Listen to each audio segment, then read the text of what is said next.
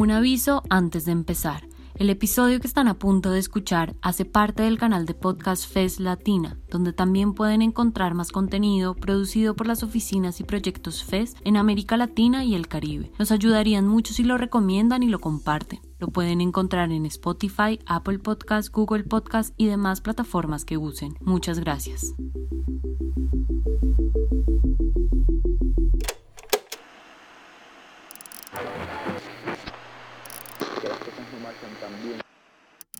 Explotada hoy, pero cuya explotación no se ve porque...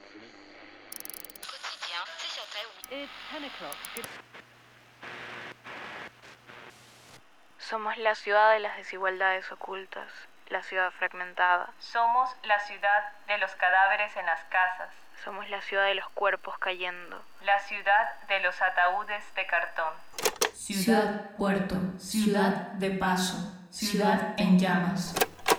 El virus se instaló en la ciudad 28 años. La promesa de una ciudad moderna. Rejas, adoquines y mala memoria.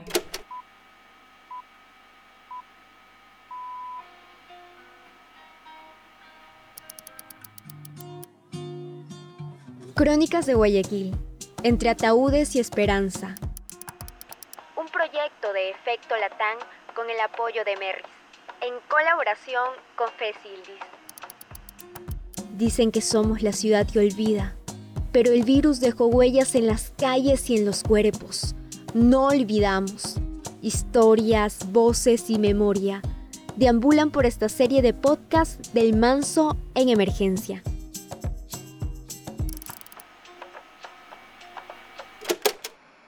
Bienvenidos al episodio número 4. Continuaremos indagando acerca de las redes de cuidado durante la cuarentena y hoy veremos de cerca el trabajo realizado por la red de apoyo UARTES. Mi nombre es Ana María Crespo y en este episodio nos van a acompañar tres invitados que han sido parte de esta gestión. Estará con nosotros Andrea Torres. Hola, ¿qué tal? Soy Andrea Torres Armas, soy escritora y correctora de textos. Actualmente vivo y estudio en Guayaquil. Soy estudiante de literatura de la Universidad de las Artes. También contaremos con la presencia de Andrés Landazuri. Hola, mi nombre es Andrés Landazuri y soy docente en la Escuela de Literatura de la Universidad de las Artes. Y además nos acompañará Darashea Toala. Mi nombre es Daracea Tualavera y soy estudiante de la carrera de danza. La pandemia fue, en realidad es, un evento de impacto global que nos puso a todos en una situación de vulnerabilidad a varias escalas, ya sea a nivel económico, emocional, afectivo o a nivel de salud.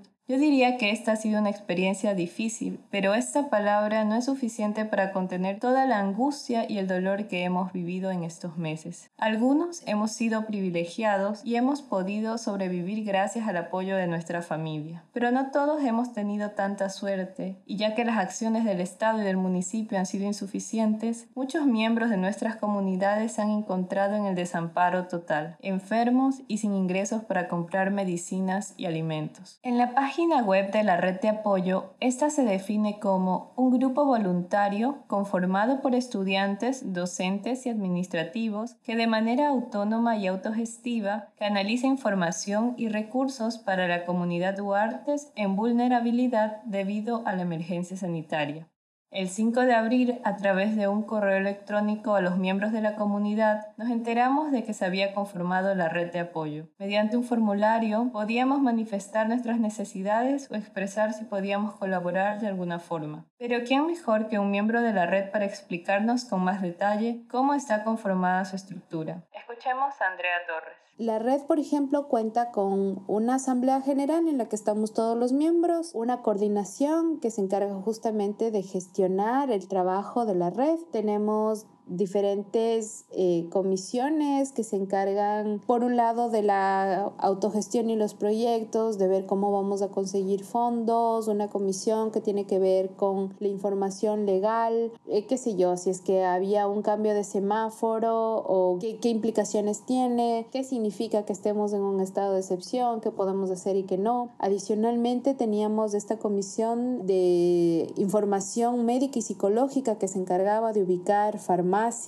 y sitios para saber dónde podemos conseguir determinada medicación, oxígeno, para poner esta información a disposición de la comunidad universitaria. Tenemos esta comisión de servicios, eh, de servicios psicológicos que lo que hacía a su vez es remitir hacia otros colectivos encargados de dar asistencia psicológica y contención emocional para que nuestro, los miembros de la comunidad universitaria se puedan poner en contacto con estos colectivos para, para, para acceder a este servicio de manera gratuita. También hubo un momento de generación de espacios de acogida para generar este sentido de, de comunidad tenemos adicionalmente estas delegaciones por escuela, que es un representante de cada una de las, de las escuelas de la universidad, está en contacto directo con algunos estudiantes, más bien con los estudiantes que se, que se conectan con estos delegados para que nosotros podamos gestionar las ayudas que vamos a, que, que vamos a proporcionar. Entonces, dentro de esta estructura de la red, yo soy parte de la Asamblea General, que es la que representa la red,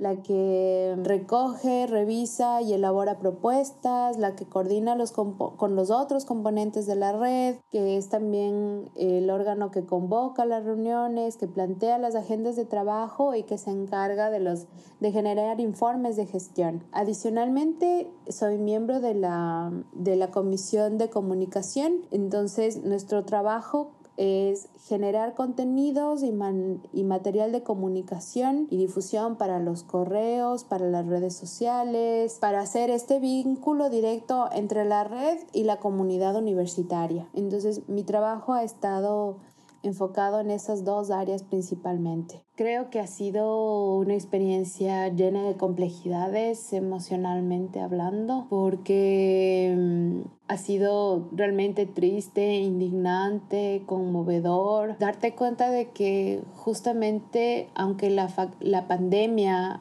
haya tenido incidencia a escala mundial o, o tiene todavía una incidencia a escala mundial, la forma en la que cada uno de nosotros ha vivido esta situación de enfermedad es súper desigual y que no nos ha tocado de la misma manera. Eh, muchos de nuestros compañeros en la universidad son parte de los quintiles bajo y medio bajo, lo que quiere decir que están en una situación de vulnerabilidad y también de desatención frente al Estado, lo que les ha colocado en situaciones bastante lamentables a ratos. Creo que si hay algo positivo ha sido justamente poder gestionar este trabajo desde en el que estamos todos, en el que en efecto somos una, somos una comunidad afectiva, solidaria, en los términos de la solidaridad y de la empatía radical, que lo que necesita es generar una transformación dentro de su comunidad y darse cuenta de que en realidad tenemos un sistema que nos está fallando y que nosotros podemos generar incluso pequeñas acciones para incidir en este sistema que está, que es defectuoso, que es dañino, que es violento. Entonces creo que ha tenido esta, estas dos partes, ¿no? Por un lado, darte cuenta de la inequidad absoluta, pero por otro lado, darnos cuenta de que pese a eso, estamos en posibilidad de generar pequeños cambios y que lo que tenemos que apelar es a una propuesta política de solidaridad que nos permitan trabajar pensando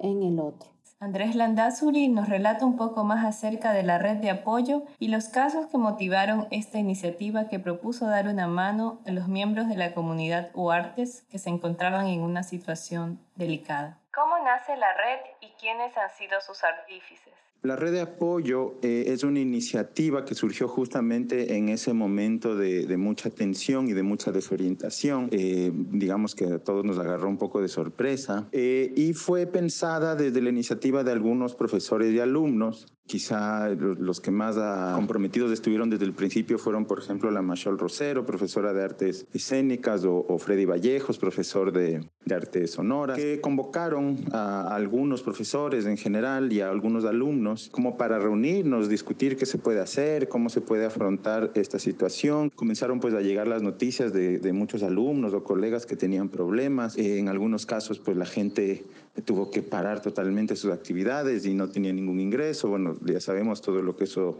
significó y significa todavía. Y entonces había algunos casos graves de gente que no, no tenía garantizada ni la alimentación básica, que no tenía, tenía problemas de, de, vivienda, por ejemplo, los, los alumnos que, que, eran de provincia y que se habían quedado encerrados en Guayaquil y, y no tenían contactos y, y dependían de, pues, de algún soporte familiar que en ese momento se vio reducido. Comenzaron a aparecer este tipo de casos y al principio pues eran solo noticias y, y, no había una reacción muy clara. Y en ese contexto, este grupo de profesores y de algunos alumnos eh, pues eh, decidimos juntarnos y comenzar a conversar y plantear qué cosas se podrían hacer. Y entonces fuimos, digamos, organizando el asunto sobre la marcha. La red de, de apoyo no es algo que nació así como un proyecto con, con unos claros objetivos y unos claros eh, acciones, sino que fue formando, se fue creando, se fue juntando más gente. Y el objetivo fundamental, al menos en una primera instancia, fue tratar de enfrentar estos casos que se detectaban que eran especialmente problemáticos, especialmente desesperantes, de gente que estaba con mucha necesidad, a veces de, de medicinas y demás. Entonces, tratar de detectarlos, tratar de de ver quién es de quién en la comunidad universitaria, sobre todo a nivel de los estudiantes, tenían necesidades mayores. Vale decir que la Universidad de las Artes tiene un perfil socioeconómico medio y, bajo, ¿no? O sea, hay mucha gente que, que no tiene habitualmente los recursos como para estar muy cómodo y esto le golpeó muy fuerte. Entonces ahí se, se empezaron a pensar en estrategias, se trató de de mapear primero para ver, eh, organizarnos por escuelas, para que cada quien trate de averiguar cómo estaban los alumnos, los profesores de esas escuelas, tratar de, juntar dinero desde donaciones, digamos, primero, primero eh, digamos, una colecta, una vaca nuestra, ¿no es cierto? Pero después comenzar a, buscar pequeñas donaciones en general de la comunidad universitaria, de la gente cercana, eh, que pueda, para poder ir juntando unos montos y poder ayudar, ¿no? ¿Con qué cosas? Por ejemplo, a veces se necesitaba dinero para medicina a veces era el asunto de la alimentación, sobre todo eso los primeros meses fue lo que más se entregó, digamos, o, directamente canastas de alimentación o, o, dinero, ¿no? Dependiendo un poco de la cantidad de gente con la que viva la persona en necesidad, se trataba de entregar pues 25, 30 dólares a la semana eh, que podía ayudar de alguna manera por lo menos a resolver los asuntos de, de comida. Y así a partir de eso ha ido evolucionando para tratar de enfrentar nuevas, nuevas necesidades que han ido surgiendo. Las medicinas y los alimentos fueron los recursos de mayor demanda en estos momentos de crisis. Darashea Toala nos cuenta un poco acerca de su labor en la red y las particularidades de esta gestión. Al principio me encargué del comité de salud y, y recuerdo que los primeros días fueron muy difíciles porque se necesitaban medicamentos y muchas veces eran complicados de conseguir por la, por la escasez que tenían algunos de ellos. Asimismo, trataba de, de estar pendiente de las personas que me escribían para encontrar la manera de, de ayudarlos. Era un trabajo de mañana, tarde y noche. Por otra parte, al pertenecer a la delegación de la carrera de danza, eh, me sentía vulnerable, pero pero a la vez fuerte porque necesitaba leer o escuchar los mensajes de las personas que necesitaban ayuda, ya sea con los alimentos o con los medicamentos. Y desde mi punto de vista, siento que, que es un trabajo muy sensible y de mucha escucha para poder brindar una mano sin que la persona que, que reciba se sienta avergonzado o, o limitado. Creo que la red de apoyo es un caso exitoso que nos demuestra cómo podemos llevar a la acción nuestra preocupación por el bienestar de los otros, por esas personas que comparten con nosotros nuestros círculos afectivos, familiares sociales más inmediatos. ¿Cómo escapar de la individualidad y pensar en colectivo en estos momentos en los que todos estamos padeciendo juntos? Me parece que dentro de toda la tragedia que esto supone, como para un poco aceitar las, las, las, formas de sociabilidad, las formas de relacionamiento entre nosotros y, crear este tipo de vínculos que a veces no son tan fáciles de hacer en, en el día a día, ¿no? La red de apoyo, además de la labor de, de, propiamente de ayuda, digamos, o sea, la idea es que sea un espacio en el que la gente pueda encontrar algún tipo de, de apoyo. Así, digamos, no haya el, el dinero, pues a veces se puede ayudar haciendo gestiones de algún tipo para conseguir algún tipo de cosa, transporte para gente que haya tenido que moverse en medio de la pandemia, bueno, todo tipo de cosas, ¿no? Entonces eso, además de su, de su fundamento primero, principal, que es el de responder ante la emergencia y ayudar y dar una mano, va generando pues unos vínculos eh, que van más allá de eso, ¿no? Va, y, que además se extienden hacia otras cosas, hacia la misma comunidad universitaria y académica, conocer más y mejor a, a algunos profesores, a algunos alumnos, entender mejor el proceso, digamos, para, para gente como yo, digamos, que ha tenido la suerte de no eh, atravesar un, un, proceso demasiado complicado y que, digamos, a pesar de que nos están pagando tarde y nos han bajado los sueldos, pero de todas formas sigue entrando un, una, un sueldo eh, y por lo tanto eh, no es que uno está en la desesperación. Hay gente pues que sí lo está y que no tiene esos ingresos. Entonces, lo que decía es como para gente que, como yo, que tiene la, suerte de, de, poder mantener la estabilidad dentro del caos, eh, también como para entrar en conciencia y de ver otras realidades y de ver eh, cómo la gente que está cercana a uno, los alumnos que uno tiene al frente todos los días y muchas veces no conoce sus realidades, pues ir eh, tomando conciencia de eso, ¿no? Entonces, me parece que esto es un proceso que, pues, básico, fundamental, importantísimo y que normalmente lo tenemos descuidado por, por, diversas circunstancias y que vale la pena pues fortalecer, ¿no? Y por supuesto esto es, una, es uno de los caminos necesarios para, para hacer frente a otros vacíos institucionales, ¿no? Que, que están a todo nivel, a nivel digamos, eh, de la institución que nos acoge directamente, pero también a nivel del, del gobierno local, del gobierno nacional.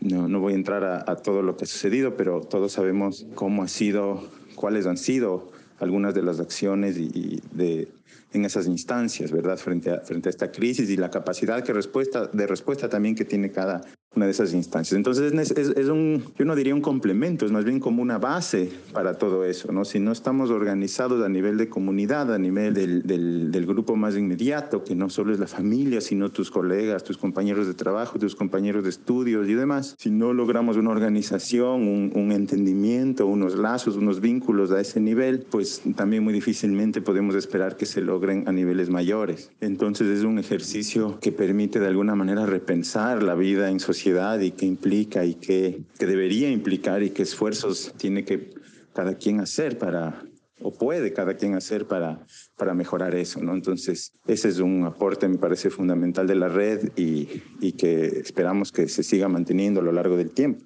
Quisiera cerrar este episodio comentándoles la labor de la red en cifras. De acuerdo a su sitio web, hasta la semana del 15 de junio, lograron gestionar 205 ayudas entre económicas o alimentarias a estudiantes y trabajadores de la Universidad de las Artes, gracias a 70 donaciones voluntarias. Quisiera agradecerles por acompañarnos en este episodio. Si este tema ha sido de su interés, les recomiendo continuar explorando el resto de podcasts de la serie Crónicas. Hasta la próxima.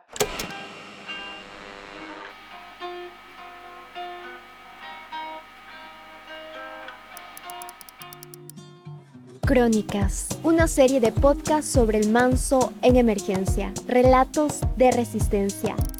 Somos Ana María Crespo, Nicole Coronado y Coraima Torres, quienes agitamos las aguas. En el diseño sonoro, Sajida Gila.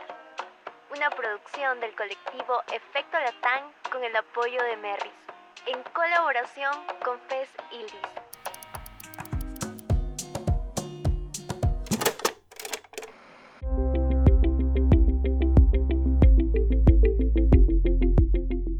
Muchas gracias por llegar hasta el final. Si les gustó, nos ayudaría que lo compartan. Recuerden que este episodio hace parte del canal de podcast FES Latina, donde también pueden encontrar más contenido producido por las oficinas y proyectos FES en América Latina y el Caribe. Nos pueden encontrar en Spotify, Apple Podcast, Google Podcast y demás plataformas que use. Les esperamos en un próximo episodio.